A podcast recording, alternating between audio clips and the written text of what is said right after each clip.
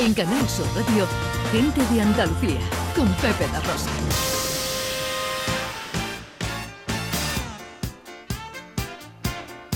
Tiempo para la accesibilidad, para la inclusión con Beatriz García Reyes, Everyone Consultores, nuestra experta en estas lides, que es eh, hoy de qué nos habla. Pues mira, vamos a hablar de discapacidad en la universidad, porque mm, normalmente cualquier chavalillo o chavalilla que, entra en la universidad, ¿no? Pues el primer día de curso se, se, encuentra con, bueno, muchas emociones y también mucha incertidumbre. Entonces, aunque actualmente existe una normativa que exige a las universidades que garanticen la igualdad de oportunidades del alumnado con discapacidad, ¿no? Y deben eliminar, pues, cualquier forma de, discriminación y además deben establecer unas medidas de acción positiva que les aseguren, pues, su, participación plena y efectiva, eh, el arranque estos días mm, mm, tiene que ser difícil, ¿no? Y nos hemos preguntado, bueno, pues cómo una persona con discapacidad, un chico con discapacidad, entra en la universidad y qué recursos tiene a su, perdón, a su disposición. Entonces, eh, hoy tenemos con nosotros a doña María José Parejo Guzmán, que es la directora general de Inclusión y Políticas Sociales de la Universidad Pablo de Olavide. Para qué tenemos ya el placer de saludar. Hola María José, buenos días. Hola, muy buenas tardes. Pues encantado de saludarte. Oye, creo que tengo que felicitar a la UPO, ¿no? Que estáis de 25 aniversario. Efectivamente, este curso académico celebramos nuestro 25 cumpleaños. Sí, bueno, bueno, bueno. Magníficas bodas de plata. Felicidades ¿eh? a, toda, a toda la gente que componéis esa magnífica familia. Eh, eh, bueno, ¿por qué puso la Universidad Pablo de Olavide en marcha la Dirección General de Inclusión y Políticas Socioculturales? Mm, bueno, pues el equipo de gobierno actual de la universidad, eh, con su rector Francisco Oliva al frente, lleva apostando por la diversidad funcional, la igualdad y la inclusión desde el primer momento y, entendió que hacía falta impulsar y apostar bastante más por, estas cuestiones. Por eso creó en un primer momento la llamada Dirección Académica de Integración y Diversidad Funcional, hace menos de dos años, y en esta línea también se afianzó la estructura del servicio de atención a la diversidad funcional, ampliando y fortaleciendo los recursos humanos de dicho servicio. Este curso académico, hace apenas unos días, se ha reforzado aún más este ámbito en la Universidad Pablo de Olavide y se ha reconvertido dicha dirección académica en lo que ahora es la Dirección General de Inclusión y Políticas Socioculturales, para, para trabajar eh, sin perder de vista, por supuesto, la diversidad funcional, pues otras cuestiones del Vicerrectorado de Cultura y Políticas eh, Sociales, que es en el que trabajamos, dirigidos por su vicerrector David Cobos, tal como eh, la cultura, el voluntariado, todo ello de manera aún más integradora, si cabe, de lo que ya veníamos haciéndolo. Es decir, eh, con la transversalidad evidente de las materias que os acabo de mencionar, en el objetivo claro de abogar por una cultura inclusiva, por un voluntariado más inclusivo, en definitiva, nuestro objetivo, el objetivo de la UPA ha sido convertir a la Pablo de Olavide en una universidad eh, plena y absolutamente inclusiva. Eh, María José, la Pablo de Olavide cuenta con, un servicio de atención a la diversidad funcional. Eh, ¿Aquí atendéis solo a, los alumnos que tienen una discapacidad reconocida o también prestáis servicios a alumnos con una necesidad específica que no tienen el típico certificado de discapacidad?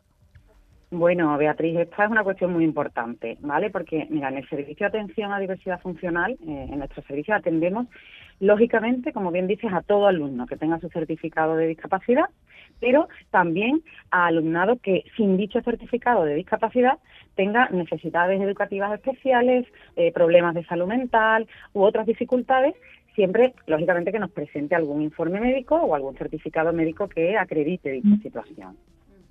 ¿Cómo llegan? Eh, ¿Cómo llegan estos estudiantes a vuestros servicios? ¿Llevan mucha preocupación porque la universidad pueda resolverles sus necesidades?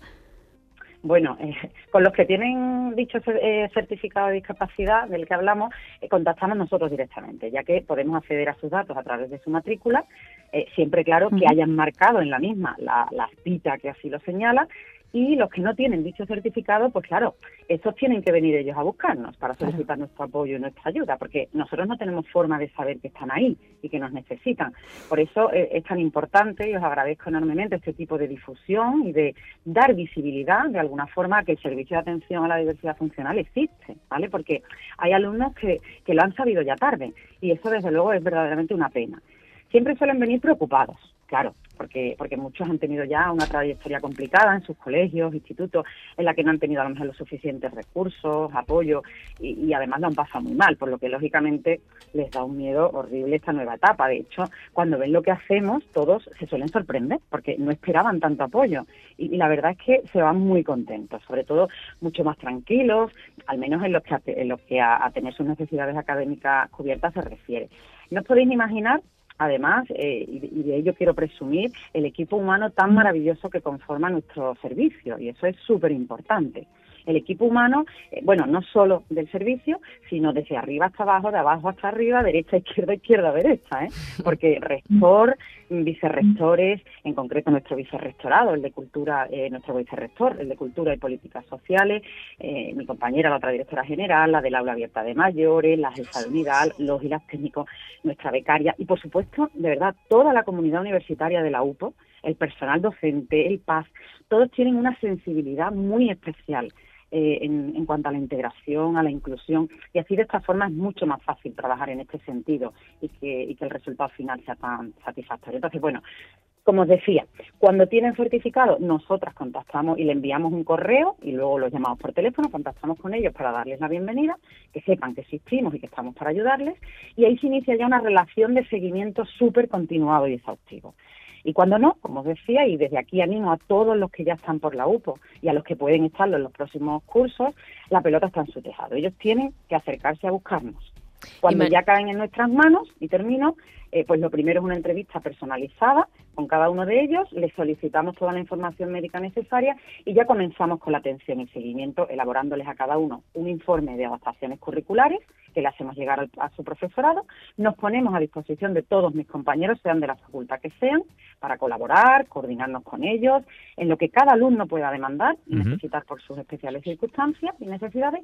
Y bueno, así este año, además, este curso pasado, hemos conectado nuestro servicio con los distintos centros, con los decanatos y con las direcciones de departamento y todo en aras de coordinarnos todos eh, más y mejor. Eh, María José, y concretamente, ¿qué servicio ofrecéis a este tipo de alumnado? Bueno, sería imposible nombrarlos a todos porque tenemos muy poco tiempo, pero lo principal es lo que os decía, eh, de la atención personalizada e individualizada a nuestros alumnos usuarios del servicio, ¿vale? De hecho, hemos procedido a la estandarización y protocolización de esos procesos de atención en el servicio. Quiero destacar aquí que a los alumnos grandes dependientes les proporcionamos un apoyo profesional específico a través, a través de los llamados apoyos personales, para los que además precisamente estamos buscando empresas y entidades que nos ayuden a sufragar el gasto económico tan ingente que nos supone el vicerrectorado, y a los que son usuarios de lengua de signos, por ejemplo, les proporcionamos interpretación de lengua de signos. Por otra parte, iniciamos el pasado curso eh, académico, talleres para que nuestros alumnos mejoren sus habilidades sociales y sus técnicas de estudio a los que lo necesitan. También estamos ofreciendo y desarrollando formaciones específicas a alumnado y a profesorado. En la última, en los meses de junio y julio, concretamente, colaboraron con nosotros hasta ocho entidades de fuera de la universidad. Ah, y, bueno, ellas, eh, de forma absolutamente desinteresada, impartieron los cursos con nosotros para enriquecer muchísimo más si cabe la mm. labor formativa y profesional de mis compañeras del servicio. En definitiva, todo lo que vamos pensando que puede ayudar eh, en, su, en su día a día a todo el que entra por las puertas de la Universidad Pablo de Olavide con algún tipo de necesidad especial, en pro de que esté en igualdad de oportunidades con el resto. Bueno, yo tengo el testimonio de mi amiga Lola, que es estudiante de, la Pablo de Olavide y que es usuaria de este servicio y me ha comentado siempre que es impecable, o sea que todas sus necesidades pues están cubiertas. Sí. Eh, ¿Sabéis qué número de alumnos están matriculados con discapacidad este año en, la universidad, en la Bueno, por ahora hay que nos coste, ya os digo, de lo que tenemos controlado por las matrículas, en este curso hay matriculados de momento en grado 88 personas, en máster 14, creo recordar que era un 15, pero debemos tener en cuenta que aún no se han matriculado los alumnos de doctorado ni tampoco todas las personas de máster y de grado, por lo que hasta octubre, noviembre estamos seguras que este número aumentará. El pasado curso académico, por ejemplo, tuvimos un total de unos 120, 30 alumnos y alumnas con diversidad funcional o discapacidad. ¿eh? Eh, María José, para terminar, vuestra universidad está muy involucrada en la inclusión de las personas con discapacidad y mm, cuéntanos así resumidito ¿Qué, oferta complementaria a la propiamente universitaria tenéis vosotros ahí? ¿Qué ofrecéis? Bueno, voy a intentar resumir. Eh, en menos de dos cursos académicos hemos firmado alrededor de 15 convenios de colaboración con distintas entidades, asociaciones, fundaciones y con todas ellas eh, que trabajan tanto en Andalucía como a nivel nacional y otras muchas con las que estamos pendientes de firmar convenios, estamos trabajando estrechamente. Incluso se ha firmado la primera cátedra universitaria con la Fundación Antonio Guerrero en concreto para trabajar más y mejor en pro de, de los menores y jóvenes con diversidad funcional. Hemos organizado eventos como el pasado diciembre la primera celebración en la UPO del Día Internacional de las personas con discapacidad. Eh, bueno, y además eh, quiero mencionar que estamos montando ya el del próximo diciembre y, aquí mencionar que no quiero que se me pase eh, que hasta tal punto llega la colaboración que nos encontramos en nuestra universidad con que tengo que nombrar al Consejo Social de la Olavide, que siempre que llamamos a su puerta se encuentra total y absolutamente comprometido y colaborador con nuestras actividades a través de su presidenta. Tenemos un título propio absolutamente maravilloso en la UPO que se llama el programa FEVIDA, que es una apuesta por incluir a estudiantes con discapacidad intelectual en la educación superior, un grupo al que hasta ahora se le había relegado, si acaso, a la educación secundaria. En estos días tenemos la resaca de la celebración la semana pasada de un campus inclusivo que hemos coordinado desde la UPO, celebrándolo con, con las universidades de Sevilla y Cádiz, un proyecto financiado por el Ministerio de Universidades y la Fundación 11, cuyo principal objetivo era que estudiantes con discapacidad, necesidades educativas y otras situaciones de especial vulnerabilidad social no abandonen sus estudios al acabar la, educación secundaria obligatoria, bachillerato o FP. También destacar las llamadas becas de asistente o acompañantes, que son unas becas que se sacaron en el curso, en el segundo semestre del pasado curso académico, en coordinación con el vicerrectorado de estudiantes, que consistieron en unas becas a través de las cuales una serie de alumnos pudieron estar eh, acompañados y ayudados por sus propios compañeros, sus pares, en su día a día académico universitario eh, y la conclusión fue que ha sido una herramienta muy útil y que en el presente curso vamos a, ampliar porque los resultados fueron absolutamente magníficos. También destacar la, oferta eh, como otra oferta complementaria muy relevante que hemos venido desarrollando el pasado curso, la apuesta tan importante que hicimos eh, pues, y estamos haciendo por las altas capacidades.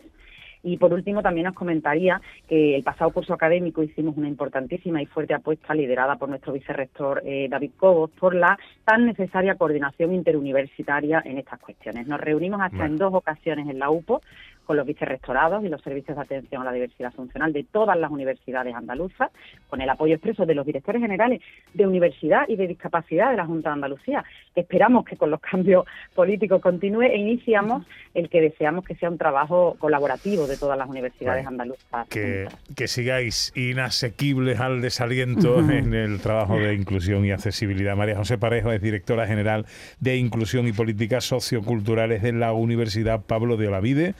Eh, felicidades en vuestro 25 aniversario y felicidades por lo que hacéis también en, este tenor de cosas. Un beso muy fuerte. Muy bien, muchas gracias. Un beso. No puedo creer que es verdad. Interesante. Súper interesante. Y necesario, muy necesario. Bueno, toda la información en torno a lo que aquí contamos, ¿dónde lo encontramos? Pues en Twitter de Beatriz García Reyes, Begarre, o si no, en las redes sociales de Everyone Consultores. Everyone Consultores, 12 y 33. En Canal Sur Radio, gente de Andalucía con Pepe da Rosa.